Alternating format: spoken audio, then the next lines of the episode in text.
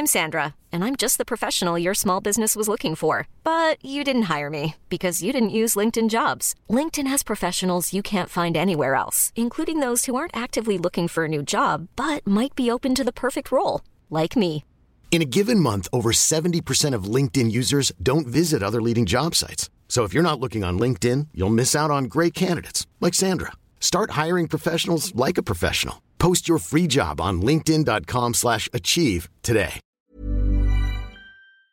Salut, c'est Victoire Tuaillon. Ces derniers mois, avec mon équipe, on a travaillé sur une série exceptionnelle. Ça s'appelle 20 milieux sous ma chair. L'autrice, Caroline Potier, a exhumé des cassettes audio qu'elle enregistrait pour sa meilleure amie lorsqu'elles étaient ados et qu'elle traversait l'enfer, les violences que lui infligeait son père. À partir de son histoire, Caroline Potier, devenue journaliste, a mené l'enquête. Comment on pourrait éradiquer l'inceste C'est beau, c'est intelligent, c'est bouleversant, et je pèse mes mots, c'est d'utilité publique. Pour continuer à sortir de l'océan du déni, écoutez 20 milieux sous ma chair, dans le cœur sur la table.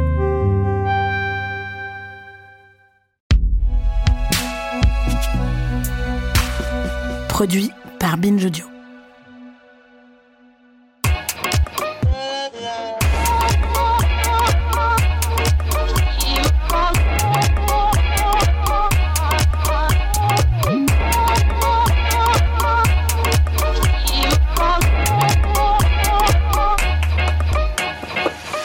Bonjour Okaya. Bonjour Grace. Bienvenue dans ce nouvel épisode de Kif Taras, le podcast qui saute à pieds joints dans les questions raciales. Comme vous le savez, dans Kif Taras, nous parlons sans complexe d'arabes, d'asiatiques, de roms, de noirs, de musulmans, de juifs. Euh, les podcasts ont permis à des voix multiples et notamment minoritaires de s'exprimer. Si Kif Taras entreprend de plonger dans les questions raciales en France, d'autres ont choisi de se concentrer plus spécifiquement sur certains groupes culturels, ethniques, raciaux, voire religieux. Parmi eux, Jeans, premier podcast dédié à la sexualité des personnes arabes et ou musulmanes, nous a interpellés. Vous l'avez peut-être déjà entendu dans un épisode précédent, enregistré lors de la soirée Kif Taras à la machine du Moulin Rouge. L'épisode d'aujourd'hui est un épisode crossover avec Jeans Podcast. Et donc, nous avons invité Jamal pour nous partager son expérience et son expertise sur cette question. Salut Jamal. Salut, bonjour, bonjour, merci de l'invitation. Merci à toi. Tu es donc euh, la voix derrière Jeans. Tu te définis comme militant, pro-féministe, antiraciste, journaliste, consultant en stratégie, conférencier, scénariste et réalisateur de films de fiction en cours de production. Tout ça, tout ça. Dans une seule personne. Et merci aussi à toi pour l'invitation dans ton podcast. Euh, c'est Avec grand plaisir, c'est Euh, un honneur. Alors dans Kif Taras, tu le sais peut-être, nous avons un rituel. Euh, Nous demandons à nos invités s'il ou elle se situe sur le plan racial. Par exemple, Grace euh, est une femme d'origine asiatique et moi je suis une femme noire. Est-ce que toi, euh, Jamal, tu te définis et si oui, comment Alors, je connais ces questions par cœur puisque je vous ai écouté pour tous vos épisodes. Merci. Alors, j'ai beaucoup de choses à dire sur mon point de vue situé, bien sûr, mais je dirais que je m'identifie euh, simplement comme un homme arabe, mais pas que. Euh, je me considère comme une personne française, une personne marocaine, euh, pas 50-50, mais 100% les deux. Et c'est ça qui fait la richesse aussi, c'est que je suis deux fois 100%. Mais je ne suis pas qu'arabe, euh, je suis nord-africain. Euh, si on en croit le patrimoine de ma mère, euh, je suis aussi amazir. Si on part du côté de ma grand-mère, je suis plutôt juif d'Andalousie. Mais il se trouve que je suis musulman. Euh, donc, euh, pas de bol. En tout cas, euh, j'ai compris que j'étais un homme arabe quand je suis arrivé en France. Euh, à l'âge de 17 ans. C'est là où je suis devenu racisé. Parce que en fait, tu as grandi au Maroc J'ai grandi au Maroc, à Mm. Casablanca, jusqu'à l'âge de 17 ans. Je suis Ok. venu ici pour faire mes études. Et euh, du coup, on m'a dit que mon père devait euh, mendier pour payer mes études, euh, que je volais le pourboire des serveurs au resto, Waouh. euh, que j'étais un taureau qui venait piquer les, les gazelles euh, blanches euh, en France, que j'avais un grain de couscous, dans la tête, euh, que euh, je devais pas pratiquer ma religion parce que c'était trop violent. Et puis la meilleure pour moi, c'est celle qui est la plus hilarante pour moi, c'est euh, que je pouvais pas m'habiller en autre chose qu'Aladin pour Halloween. Oh. euh, parce que sinon on comprenait rien. Donc pendant longtemps, en fait, ma stratégie c'était un peu le, une sorte de passing qui fonctionnait plutôt bien. Euh, J'étais obligé du coup d'être complice de ma propre euh, désintégration, euh, paradoxalement pour euh, m'intégrer. Et je, je, je pense que je suis devenu euh, avec le temps one of the good ones, le, le bon arabe qui était plutôt un télo, plutôt bon orateur, qui a fait qui a fait de bonnes études, qui venait d'un milieu plutôt bourgeois, qui était viril mais pas trop, c'est-à-dire pas trop menaçant, pas pas trop pratiquant dans la religion, parce que évidemment l'arabe c'est une religion apparemment. du coup, même si même si l'islam n'a rien à voir avec la race, j'ai été racisé aussi comme musulman. Et donc, je dirais aussi une autre chose, c'est que le physique compte parce que euh, je suis perçu comme euh, typé méditerranéen, si tant est que ça veut dire quelque chose. Euh, en gros, je suis brun de peau et je suis brun, donc rien de foufou. Mais ça veut tu dire. pourrais être de n'importe quel pays d'un côté ou de l'autre de la Méditerranée. Exactement. Mm. Mais ça veut dire en fait quand même que je ne suis pas encore arabe dans l'esprit des gens jusqu'au moment où je leur dis que je m'appelle Jamal. Mm. Mm. Et mon prénom du coup est devenu mon premier traître et pour cette raison je l'ai je l'ai longtemps haï parce que je me suis dit c'est quand même dingue que les personnes défavorablement racisées doivent porter le fardeau de leur prénom euh, même si ça se voit pas qu'il y a un passing potentiel. Euh, et aussi parce que personne ne l'écrivait bien, même à la préfecture, euh, j'ai dû refaire trois fois mes cartes d'identité parce qu'ils ont écrit Jamal différemment, alors qu'il y a genre cinq lettres. C'est pas hyper compliqué, quoi. en plus, ça veut dire beauté en arabe, donc c'est dommage. Et puis pour finir, j'ai eu la chance de vivre moi à l'étranger beaucoup, notamment en Chine, à Singapour, à New York, et je me suis rendu compte avec mes amis français blancs de ce que ça voulait vraiment dire la blanchité, parce qu'il était en minorité du coup. Euh, et avant, je la voyais pas parce qu'elle équivalait toujours à une sorte de neutralité. Euh, on définissait toujours eux par rapport aux autres.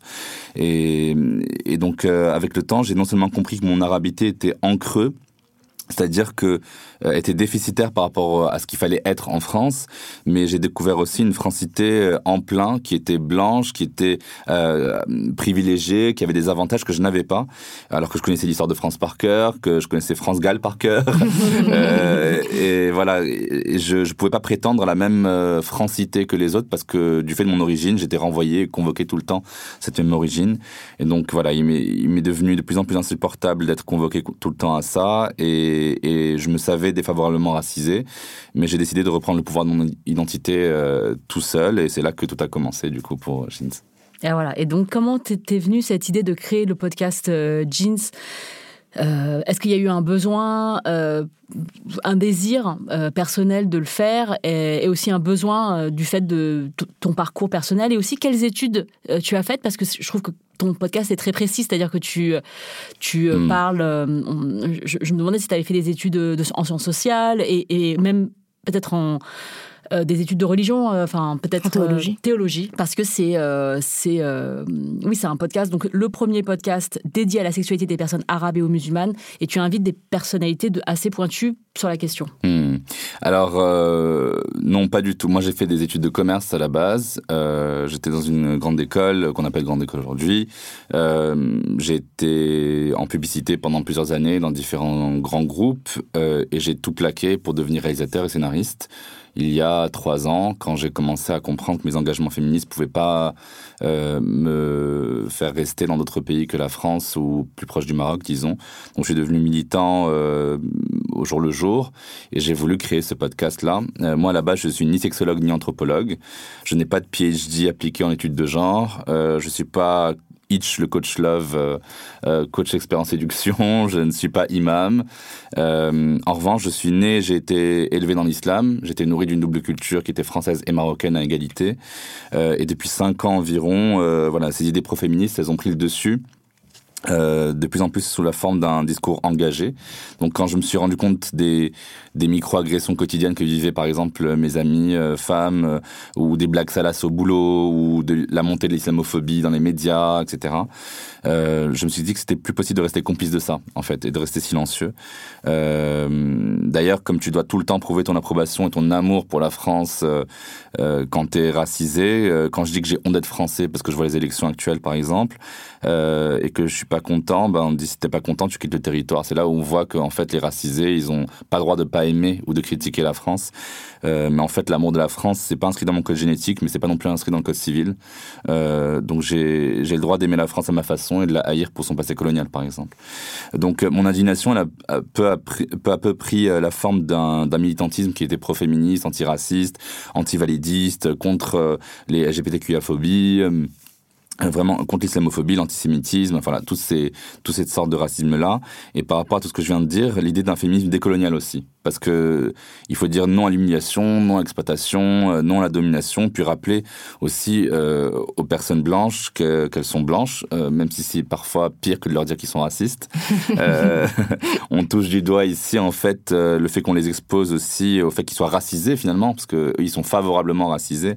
c'est un peu ce que vous disiez vous dans votre dans votre livre. C'est juste que ils le sont favorablement en fait. Leurs privilèges ne sont pas dus à des compétences et à des talents exceptionnels, mais dus à une histoire qui leur permet de voyager sans visa, de profiter, d'être dans les meilleures conditions sociales, de jamais être discriminés parce qu'ils veulent un appart. voilà. Et donc s'il n'y avait pas cette histoire ni se passer, ils seraient pas blancs, ils seraient juste des humains parmi les humains. Voilà, donc c'était le, le, point de départ en fait de cette, euh, enfin c'était la genèse euh, du coup de la réflexion autour de de jeans et puis l'indignation aussi totale de euh, j'en peux plus. J'en pouvais plus en fait de ce que j'avais au fur et à mesure de mes dîners, des discussions un peu houleuses avec avec mon entourage proche. Moi, j'ai commencé à m'investir plus clairement dans la cause féministe et la défense des personnes minorées, parce que oui, la misogynie sous le ton de l'humour, le racisme structurel et systémique qu'on voit amoindri par les phrases qu'on me sort à chaque reprise et à peu près tous les jours. Non mais t'exagères, non mais t'en fais trop. Oh, tu casses l'ambiance, Jamal, on n'en peut plus, on peut plus parler avec toi tranquillement. Et puis l'homophobie évidente de euh, si tu bois pas, t'es pédé. Euh, euh, si t'es, enfin voilà, toutes ces choses là qui s'immiscent en dialogue qui est quotidien de tous les jours, et puis les faits divers, les viols à répétition, la pédocriminalité, la fétichisation des corps féminins, enfin bref, je me suis posé toutes ces questions-là, et euh, j'en pouvais plus. Ces discours euh, médiatiques anxiogènes qui n'étaient pas du tout pacifiés ni pacifiques, euh, qui étaient dans une sorte de voilà de belligérance informationnelle. Il y avait ces, toutes ces injustices qu'on mitraille sur nos consciences. C'est trop, même pour moi en tant que militant. Je, voilà, il y a une question de santé mentale à la, à la fin. Donc je me suis dit non, c'est mort, ça suffit. Je veux vivre dans le respect, je veux vivre dans l'acceptation. Je veux créer ce cosmos à moi dans lequel les gens se disent les choses de manière pacifiée et dans le non jugement et avec une écoute active surtout. Voilà. Et donc c'était le point de départ de, Jeans. Alors, euh, jeans, ça veut dire quoi? Alors, jeans, ça veut dire sexe en arabe. D'accord. Euh, alors, honnêtement, il y a plusieurs acceptions du mhm. mot. Ça peut, vouloir dire sexe, tout simplement, donc la génitalité du mot sexe. Ça peut vouloir dire genre à l'époque. On disait no, mais on disait aussi euh, jeans en arabe. Donc, pour donner la, construction sociale du mot sexe, ça peut vouloir dire sexualité, donc mhm. le fait de faire du sexe. Et ça, ça a la même racine euh, étymologique que le mot jinsia, qui veut dire nationalité. Donc ça parle d'identité aussi, de genre, de sexualité et euh, vraiment de nationalité. Donc c'est intéressant. C'est pour ça que que j'ai pris, euh, j'ai pris les devants là-dessus et que j'ai appelé le podcast Jeans. Et donc ton podcast, tu le présentes comme 100% indépendant, féministe, intersectionnel et inclusif. Qu'est-ce que, comment ça se traduit en fait dans ton, la production de tes épisodes? Ben en fait, euh, honnêtement, quand j'ai commencé à me rendre compte qu'il fallait vraiment que j'agisse de manière plus académique, disons, ou de manière médiatique, euh, je me mhm. suis mis à lire et à lire encore euh, une lecture approfondie de plus de 400 ouvrages sur les questions sociologiques, sexologiques, psychologiques du monde arabe et, mhm. et. Donc ça m'a fait, ça m'a fait consolider un savoir qui pour moi est précieux aujourd'hui et qui m'a donné envie de, de travailler ce changement social en profondeur, de participer à, à, à l'apaisement euh, autour des questions tabous, etc. Euh, et du coup, ben, je me suis intéressé à Kimberly Crenshaw, à toutes les, vraiment toutes les études de genre. J'ai fait mon Kimberly propre... Crenshaw, c'est euh, l'universitaire, juriste, qui a créé le concept d'intersectionnalité aux États-Unis. Exactement, absolument. Et puis à partir d'elle, à partir d'autres grands de figures en fait de euh, des études sociologiques, etc. Euh, je me suis raconté l'islam autrement. Et je me suis dit, euh, c'est marrant parce que je dis jeans parce que c'est, je veux dire sexe, je veux que les gens écoutent sexe tout le temps dans leurs mm. oreilles, parce que c'est tabou, euh, que la sexualité et l'islam, on les dépeint comme oxymoriques, c'est-à-dire euh, incompatibles, irréconciliables. moi, en relisant les textes saints, que ce soit coranique ou biblique, en mettant le nez dans les faits culturels et historiques, je veux que les gens, ils sachent qu'il n'est pas impossible d'associer la sexualité et la foi. je veux parler de ce qui génère ce que, en arabe, j'ai appelé les trois h, c'est-à-dire euh, la chouma, la honte, le, le haram qui est euh, ce qui est religieusement illicite et la hugra qui veut dire la discrimination et l'oppression. Donc c'est les trois les trois H, les trois H qui font que ben c'est hyper chiant de pas pouvoir parler de ce genre de choses. Et je suis conscient d'être optimiste sur ces questions-là, d'être un peu idéaliste, voire bisounours, mais je crois vraiment en une bienveillance, en une sorte de mise en lumière je crois que, que c'est un principe que tout humain peut avoir en soi, quelle que soit l'origine, la couleur de peau, la sexualité, euh, la religion, le genre. Et le parti pris du podcast, c'est vraiment de parler de ces sujets épineux avec les plus grands spécialistes qui soit vraiment dans une forme d'intersection des identités aussi, euh, pour parler de ce qui est le plus intime pour moi. c'est vraiment le point de départ, c'est l'intimité euh, qu'on peut pas toucher, qu'on peut pas questionner. Il n'y a pas de débat là-dessus. C'est la sexualité, c'est l'identité de genre, c'est la foi. On peut pas expliquer pourquoi on Dieu, on peut pas expliquer pourquoi on est exactement une personne trans. voilà, donc c'est des questions qui sont euh, revenues sur le devant de la scène aujourd'hui, mais j'avais besoin de, de, rétablir la vérité là-dessus pour que s'arrêtent les débats incessants. Euh, je voulais montrer par A plus B aussi qu'on pouvait être une femme euh, musulmane et une femme euh, féministe. Euh, je voulais mettre en lumière des faits qui réconcilient en fait. Et là, vraiment, la ligne éditoriale de Jeans, c'est d'arrêter les déchirements et de faire l'éloge de la nuance. C'est ça le, principe. Et est-ce que tu connais, est-ce que tu sais qui t'écoute? Est-ce que ce sont des personnes qui sont arabes et ou musulmanes? Et si c'est des femmes ou si c'est des hommes tu as fait plus d'une soixantaine d'épisodes à ce jour. Mm. Et euh, comment est-ce que euh, ça a été, comment est-ce que ton travail euh, dans le podcast a été reçu par ta famille, ton entourage proche? Est-ce que, qu'est-ce, est-ce qu'ils pensaient que tu, enfin, est-ce que c'est quelque chose qui les choque ou pas? Mm.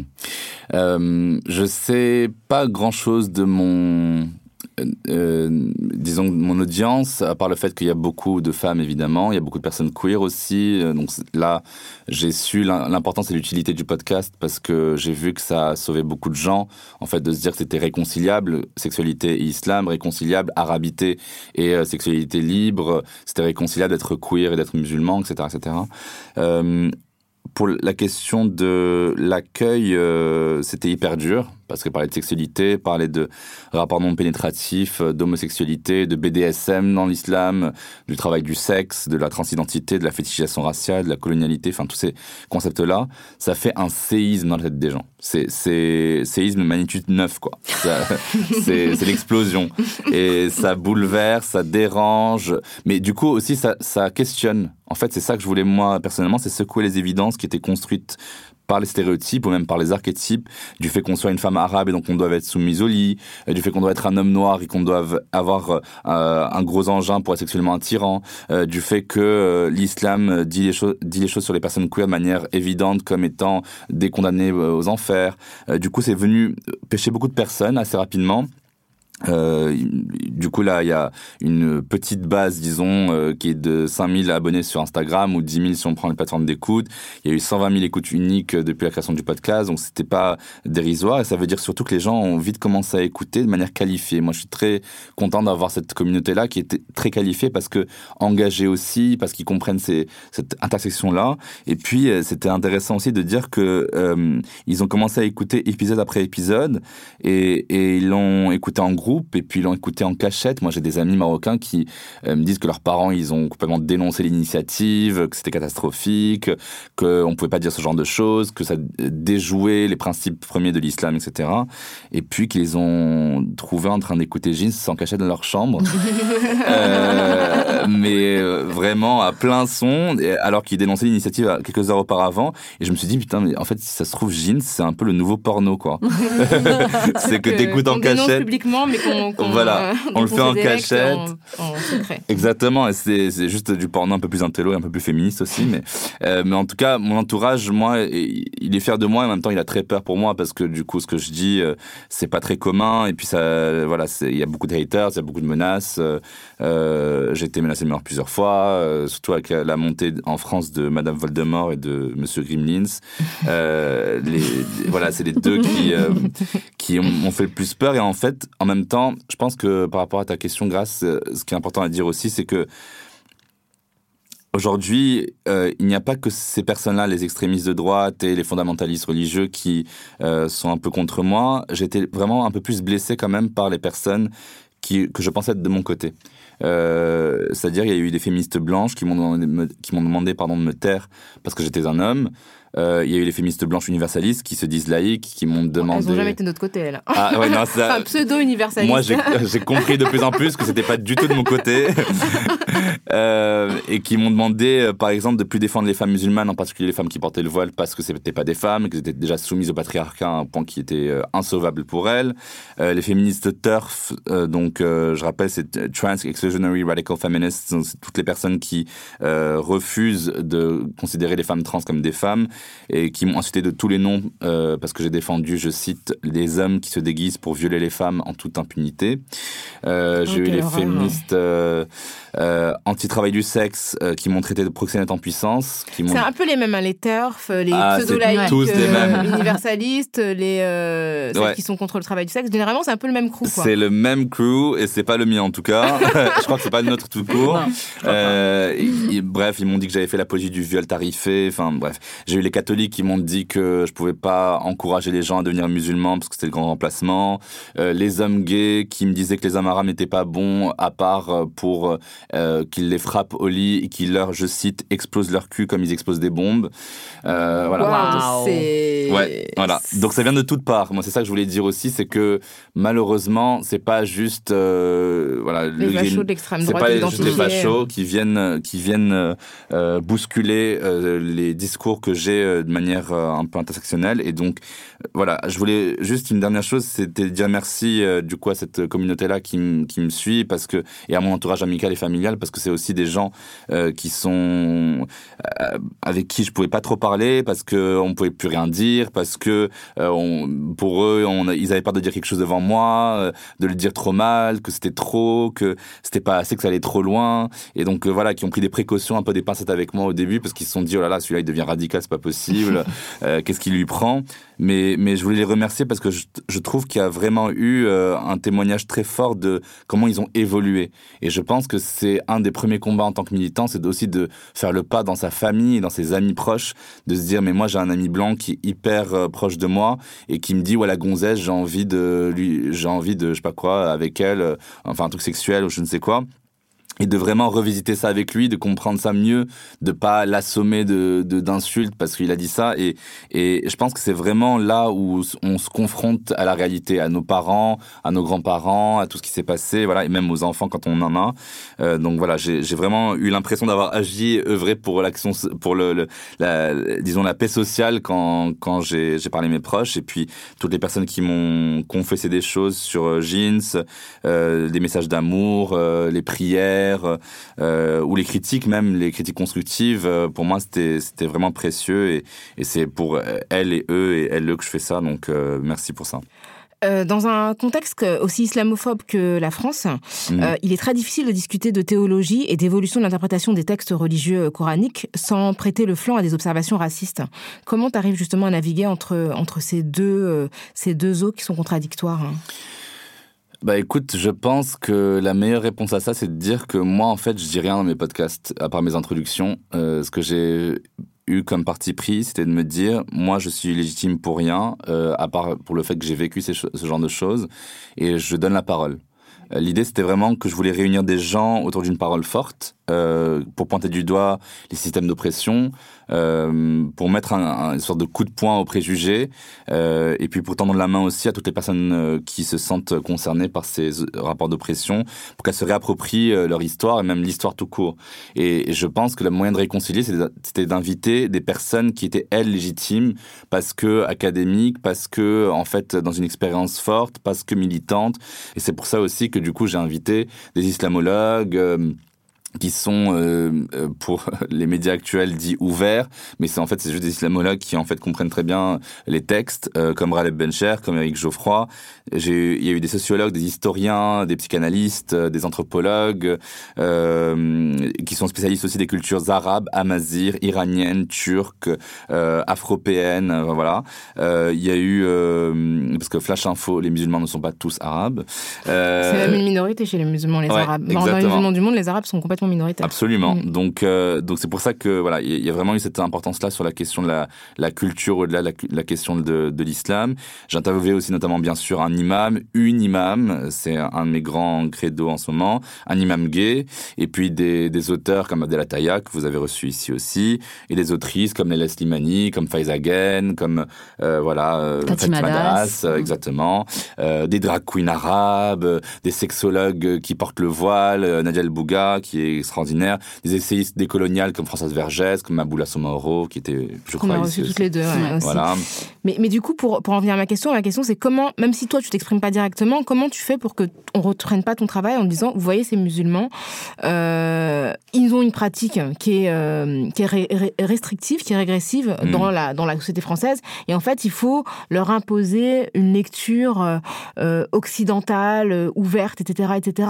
En, en- évidemment en alimentant un préjugé selon lequel seul l'Occident pourrait apporter la lumière aux musulmans. Tu vois ce que je veux dire? Parce qu'en fait, souvent, les musulmans sont dépeints comme des personnes arriérées, et toute question relative euh, à la réforme possible du- Mm. de l'interprétation de l'islam est manipulée en fait par des gens qui, qui, qui, qui- euh, enfin, est manipulée à des fins racistes. hein. Totalement. Je pense que la, la pire des choses, c'est l'instrumentalisation qui est faite euh, des discours qui se veulent euh, extrémistes dans les pays musulmans, euh, plutôt du côté de la péninsule arabique, qui en font un paradigme qui est très très bon pour les personnes occidentales, euh, pour euh, être euh, reprises par elles et instrumentalisées.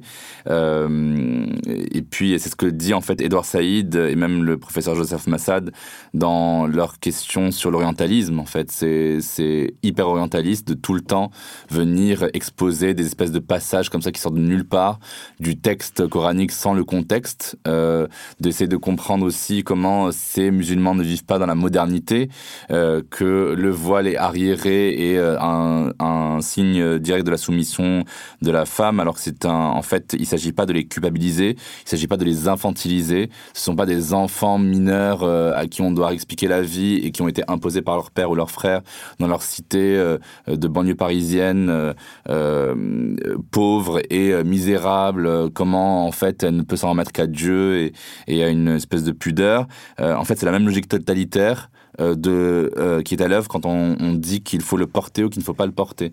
Donc quand on quand voilà MLP pour pas la citer dit des choses aussi horribles que moi si j'y suis euh, je vais dire qu'il n'y a plus de droit à, à porter le voile à l'extérieur euh, dans la place publique. Mais en fait déjà à la base c'est censé être porté sur la place publique pour ne pas être porté à l'intérieur des maisons.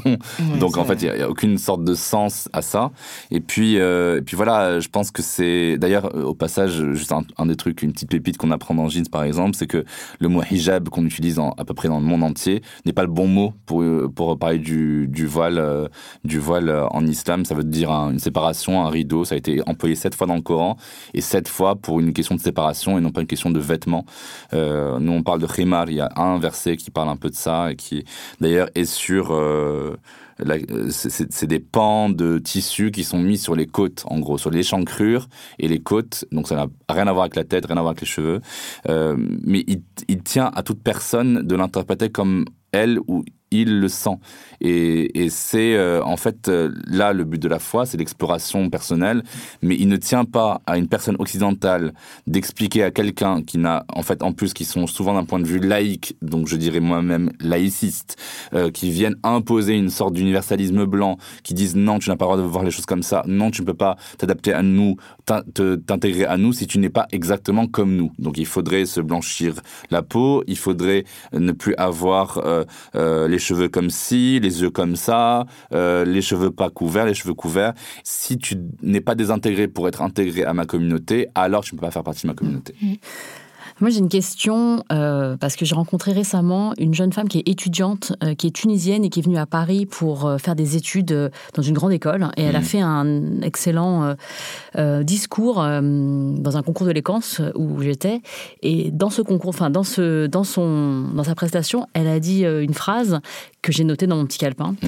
Et elle a dit Je ne peux pas parler de sexe à mes parents et d'islam à mes amis. Et j'ai trouvé que c'était fort, que ça représentait euh, en fait le. euh, Le fardeau. Ouais. Euh, Qu'est-ce que tu aurais comme conseil à lui donner? D'écouter Jeans. Très bon, très bon, très bon conseil. Peut-être que ses parents écoutent Jean sans cachette. hein. Exactement. c'est exactement ce qui se passe. Bah écoute, moi j'ai eu ce cas évidemment une centaine de fois euh, de jeunes personnes qui n'osaient pas. Il y a des personnes même qui m'ont raconté des atrocités qu'ils ont vécues dans leur vie, que ça passe vraiment de l'agression sexuelle au viol à euh, toutes sortes de des maris qui les battent, euh, voilà, et qui savent pas comment sortir de ça. Les personnes qui sont euh, athées, qui sont mariées avec des musulmans. Enfin bref, il y a tous les, cas de figure. Euh, je pense que c'est du cas par cas. Je pense qu'il faut écouter effectivement tous les épisodes de Jeans, tous ceux de Kif Taras aussi, parce qu'on n'est pas à l'abri des choses, et que euh, la question du sexe avec les parents, c'est tellement tabou, c'est tellement quelque chose qui vient euh, déranger. Moi, j'appelle ça le syndrome de la télécommande, c'est-à-dire que dès qu'il y a un bisou à la télé qui passe, les parents ils se jetaient l'un après l'autre sur la télécommande pour dire vite, changeons vite, surtout pas de bisous à la télé. Euh, donc vraiment pour avoir cet effacement là de la sexualité qui peut euh, arriver même dans les discours qu'on a, parce que le mot sexualité même il n'est pas prononcé, on- il n'y a pas les mots en arabe à la base pour dire les choses hors insulte ou hors scientifique. C'est-à-dire que on va dire, euh, pour être très cru avec vous, euh, en arabe, euh, soit, par exemple, le, mot pénis, il y a soit le qualificatif scientifique, donc on dit le qadib en arabe, classique, soit zb. Euh, donc le zob quoi, ce qui est devenu zob aussi en français et donc on va avoir ça le pour tout. remplacement de la langue française. Eh oui, notre belle langue française qui s'est métissée. Euh, mais donc du coup voilà, il y a- il y, a vraiment cette, euh, cet espace-là qui, qui arrive et je pense que pour- par rapport à sa, à sa crainte que la sexualité, bien sûr qu'elle doit être discutée, qu'il faut oser aussi parler de ça à ses parents parce que eux-mêmes ont vécu ça, parce que eux-mêmes ont vécu une sorte de, de d'imposition, d'injonction sociale. Et puis euh, sur la question de l'islam avec ses amis, si ses amis ont un problème avec l'islam, c'est que c'est eux le problème. On est d'accord, et sur ces belles paroles, on va faire une petite pause avant de se retrouver et de te retrouver dans le rôle de l'intervieweur.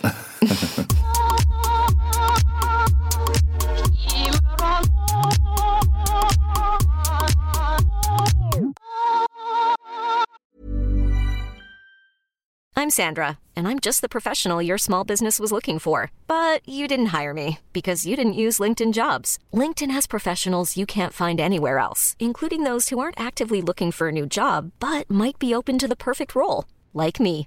In a given month, over 70% of LinkedIn users don't visit other leading job sites. So if you're not looking on LinkedIn, you'll miss out on great candidates like Sandra. Start hiring professionals like a professional. Post your free job on linkedin.com/achieve slash achieve today.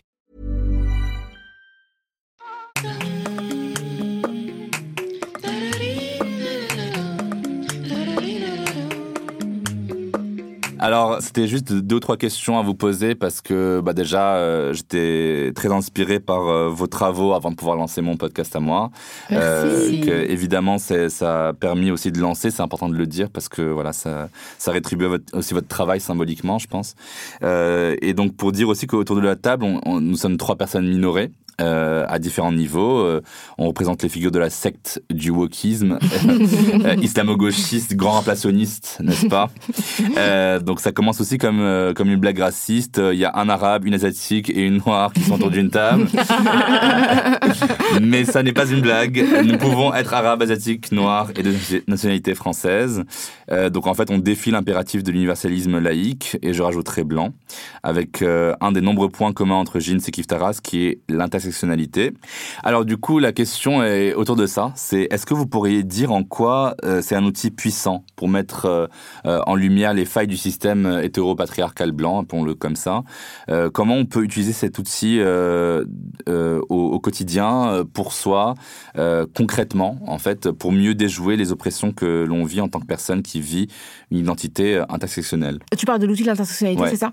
Bah, Disons que c'est un outil qui a été créé par une juriste, hein, dont on a parlé, on a rappelé le nom tout à l'heure, euh, euh, Kimberly Crenshaw, pour justement étudier un cas, un cas où une femme noire avait été victime de discrimination et où les juges n'avaient pas euh, été en capacité d'identifier sa discrimination parce qu'ils avaient euh, strictement tenu compte du cas d'hommes noirs et de femmes blanches. Et donc, ils n'arrivaient pas à la voir dans sa condition spécifique, dans la discrimination qu'elle avait vécue. Donc, je pense que cet outil-là peut nous servir. Alors, il sert évidemment dans le droit pour lutter contre les, les, enfin, pour sanctionner les discriminations racistes, mais dans le quotidien, on l'utilise tout simplement en voyant les gens dans leur complexité et euh, en se disant quand on est féministe qu'on ne peut pas être uniquement féministe sans être antiraciste sans lutter contre les discriminations LGBTQIA-phobes, mm. sans être contre le validisme, etc. Et, je pense que c'est justement considérer que toute oppression est croisée par, potentiellement croisée par d'autres oppressions, et donc d'avoir toujours les yeux ouverts sur toutes ces dynamiques qui sont parfois convergentes, parfois concurrentes, mais en tout cas qui sont, qui sont présentes à, plusieurs niveaux sur plein de personnes, en fait. Mm. Euh, et je dirais que cette, cet outil de l'intersectionnalité m'a permis, par exemple, quand je suis face, quand je suis confrontée à, à des actes ou des propos euh, euh, violents, euh, de moi les analyser. Parce que hmm. parfois, on vit, on vit des choses, on ne sait pas pourquoi. Euh, bah on sait pas exactement. Enfin, c'est peut-être flou. Enfin, c'est pas évidemment raciste ou évidemment sexiste ou évidemment hmm. un mépris de classe. Parce que euh, parfois, on ne sait pas trop. En fait, c'est juste violent. Et l'outil de l'intersectionnalité me permet de, d'y repenser et de me dire ah non, je pense que ça c'est parce qu'on est dans tel endroit où et les gens qui sont là ils sont majoritairement comme ci ou comme ça. Hmm. Et hum, ce que ça renvoie de, de, de, de mon image, c'est ça. Et c'est ça qui a été visé dans cette situation-là. Euh, si je suis dans une classe, enfin, dans une, dans une réunion de parents d'élèves euh, de l'école de mes enfants où on est euh, plein de personnes de, de, de, différentes, c'est-à-dire hmm. très beaucoup de mixité sociale, comme on dit en France, hmm. évidemment que c'est pas le, féminisme, enfin, c'est des femmes par exemple qui sont toutes là, c'est toutes des mères hein, souvent, euh, qu'elles sont toutes euh, il y en a beaucoup des racisés, mais il y en a aussi des pas racisés. Mm. Donc il y a peut-être le racisme qui joue à ce moment-là. C'est pas le sexisme qui est en jeu. Voilà. Euh, peut-être aussi c'est le, mépris de classe. Peut-être c'est les deux en même temps, puisque mm. des fois le racisme et le mépris de classe c'est deux choses qui sont liées. Euh, et, de me dire euh, et de me dire et d'analyser les propos en me disant, enfin en fonction. Donc ça, ça me permet ça au, quotidien de moi de me, réfléchir à ce, à ce qui ce qui se joue, ce qui est en train de se jouer. Mm. Et c'est donc c'est très utile parce que euh, ça, ça, me permet de comprendre et puis de voir qui sont, qui sont les gens en face de moi. Hmm. Euh, donc, euh, donc, ouais, hmm, important. Ouais, c'est très important. Et alors, euh, pour basculer aussi sur un autre, euh, un autre angle que j'ai adopté dans Jeans, qui, est, qui est de parler pardon, de, de, la question du féminisme spirituel ou euh, féminisme religieux qu'on appelle islamique. Alors, n'ayez pas peur, islamique ne veut pas dire islamiste. Tout va bien. Même le terme d'islamiste, je trouve qu'on peut le questionner. Hein, parce que les extrémistes religieux des autres religions, on les appelle pas christianistes ou judéistes. Absolument. Et donc, c'est comme si l'excès d'islam était forcément dangereux. Exactement. Et je trouve que même ça, ça dérange. Absolument, parce que la fait partie euh, intégrante du discours médiatique pas, quand on parle de l'islam, mm, effectivement. absolument. Euh, mais alors justement, euh, Rokaya, je sais pas moi où tu, où tu, te situes au niveau de ta foi, c'est quelque chose de très intime, donc je vais pas le questionner, c'est pas quelque chose que je veux savoir directement, mais je sais que tu as évoqué dans le passé que tu avais grandi dans un contexte musulman, du fait notamment de tes origines sénégalaises, sauf qu'en France, musulmane égale arabe, on en parlé tout à l'heure, j'en parlais avec même Maboula Soumaoro dans un épisode, une femme noire musulmane qui porte un foulard en wax sur la tête sera perçue comme africaine, euh, là où une femme maghrébine pas croyante sera perçue d'office comme euh, musulmane. Euh, donc, et toi, grâce du coup, tu es une figure, moi je trouve aujourd'hui de l'asioféminisme en France, mais tu n'as pas de, de, lien personnel avec l'islam, quoique l'islam fasse partie intégrante aussi de la géopolitique mondiale, en Asie notamment, entre le Pakistan, le Bangladesh, l'Indonésie, la Malaisie, puis bien évidemment les problématiques aujourd'hui mondiales qui sont autour des minorités musulmanes en Asie comme les Rohingyas, euh, en Birmanie, les Ouïghours en Chine.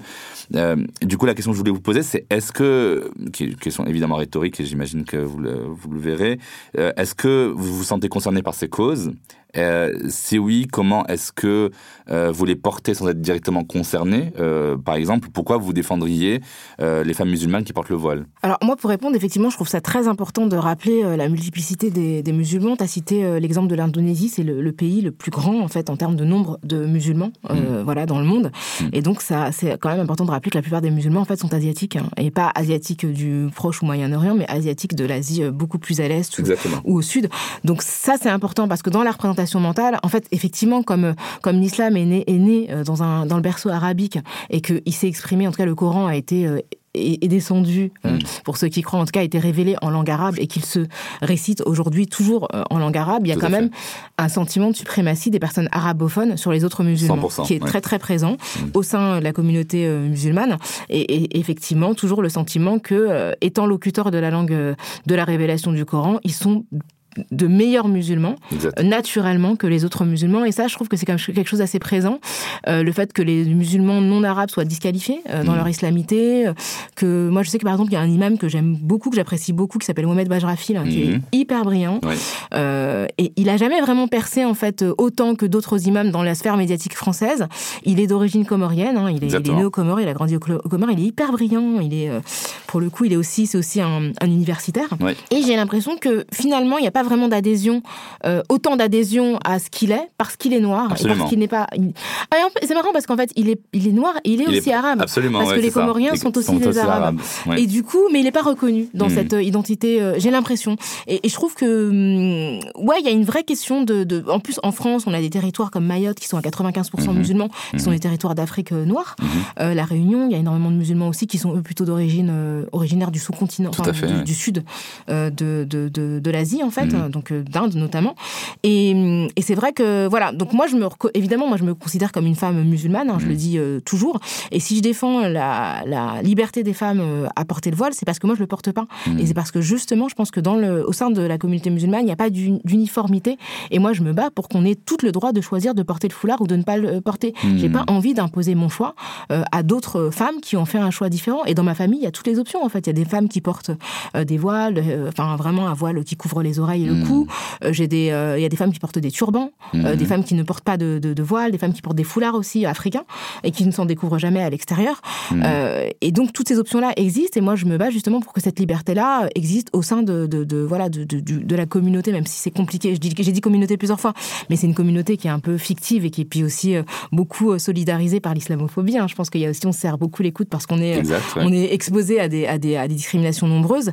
Mais je sens aussi que dans le discours médiatique, peut-être qu'il y a moins, moins de soupçons par rapport à ma potentielle. Euh, je ne sais pas comment dire, mais j'ai l'impression que je dis des choses sur, sur l'islamophobie qui seraient peut-être perçues différemment si j'étais un homme arabe. Absolument. Tu vois? Oui, oui, tout à fait. C'est que au début, les gens n'avaient pas capté que j'étais musulmane, donc ils disaient la pauvre, elle est bête, elle est naïve, elle les connaît pas. Et maintenant que les gens ont plus ou moins capté, l'islam des Noirs n'est pas perçu comme aussi dangereux que l'islam des Arabes. Donc il y a peut-être quelque chose de différent dans la perception qu'on peut avoir de ma forme d'islam. Oui, absolument. Je pense qu'il y, y, a vraiment une idée là euh, qui est très claire, c'est que l'islamophobie, elle est aussi dirigée beaucoup sur les personnes arabes. Ouais, exactement. Euh, et exactement. Du coup, en fait, quand une femme noire qui est musulmane dit un discours sur l'islam, en fait, on lui accorde presque déjà pas de crédit parce que c'est une femme.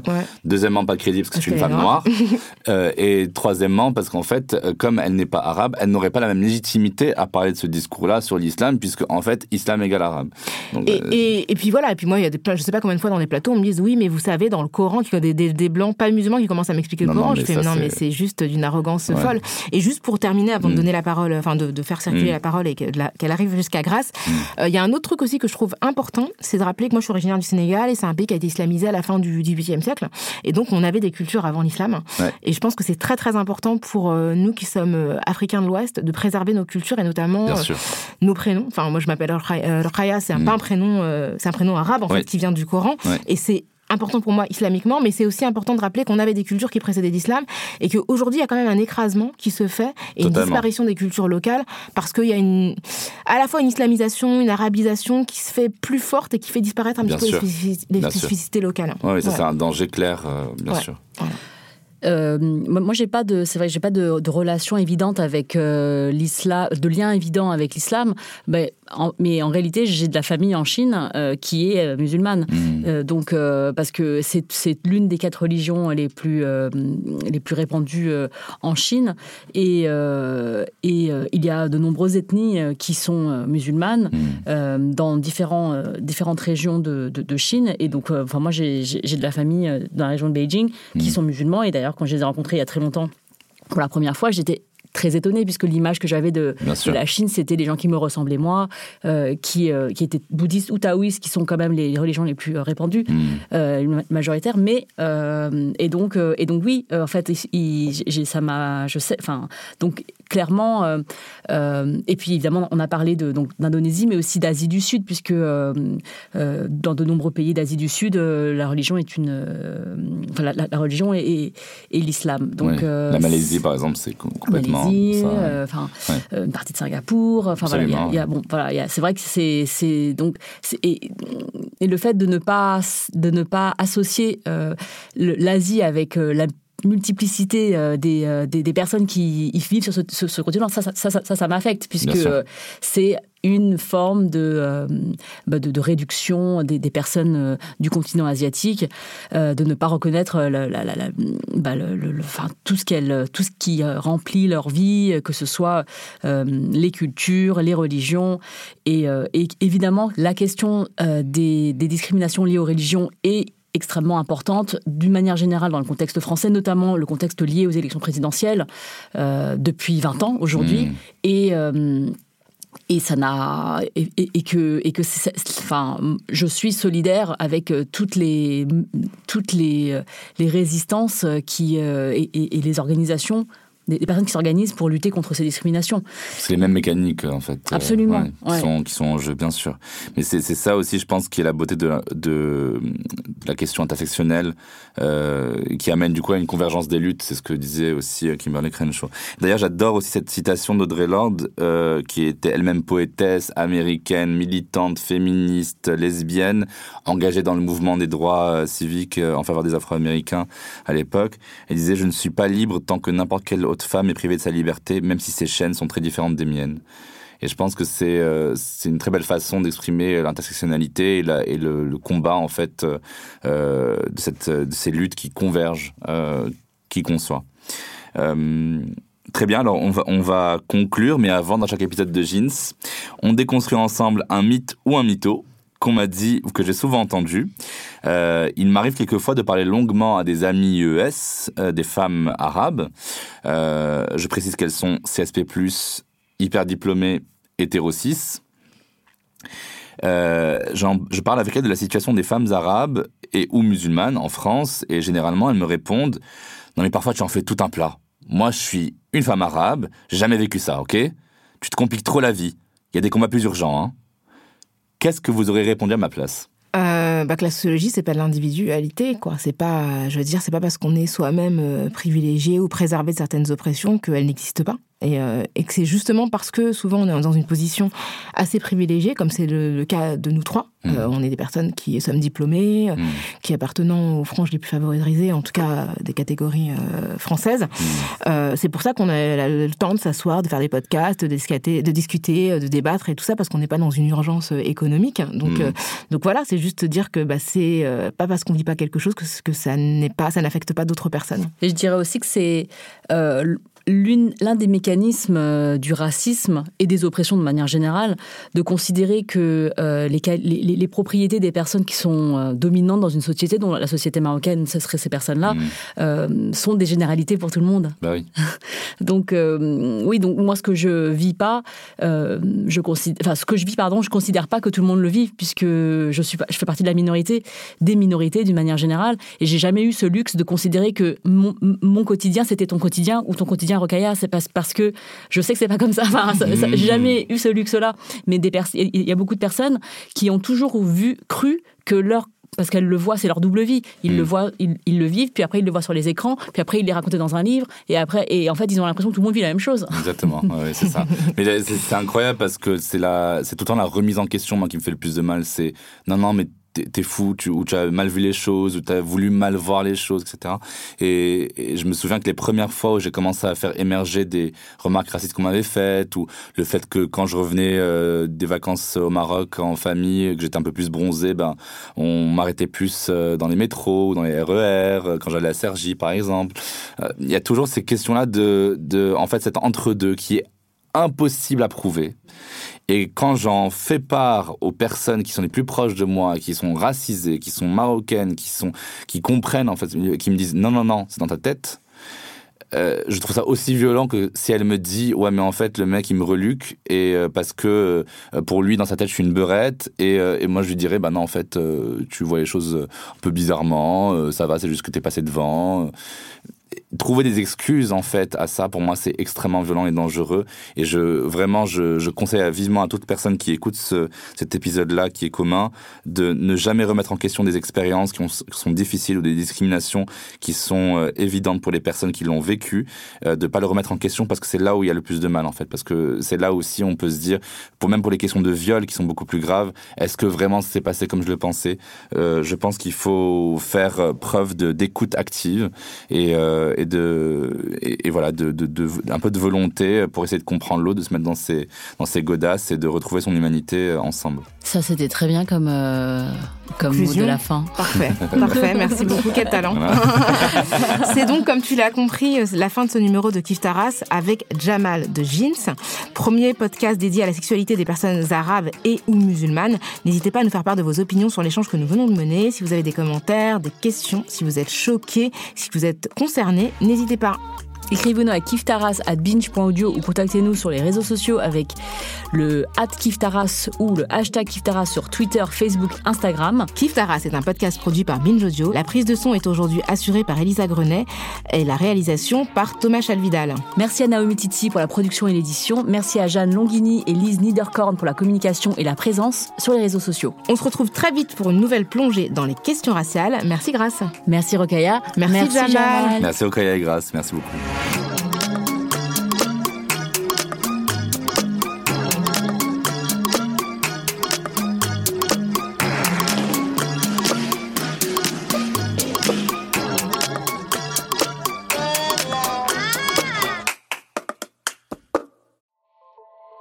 Salut, c'est Sinamir du podcast L'Affaire. En 2016, je suis monté sur un bateau de sauvetage en Méditerranée et ce que j'y ai vu n'a pas changé. En tout, depuis 10 ans, on compte même près de 30 000 morts sur cette mer. Alors, dans le naufrage, notre nouvelle enquête, j'ai voulu raconter un cas concret. Comment 130 personnes sont mortes en 2021 à la frontière de l'Europe, malgré des dizaines d'appels de détresse. Qui n'a pas pu les sauver et pourquoi? Qui étaient ces disparus? Et surtout, comment on en est arrivé à ne plus parler de 130 personnes qui meurent le même jour sur un bateau au milieu de la Méditerranée? Le naufrage, c'est la nouvelle série du podcast L'affaire de Paradiso Média. Une enquête que vous pouvez retrouver gratuitement chaque semaine à partir du 27 mars 2024 sur toutes les applications de podcast.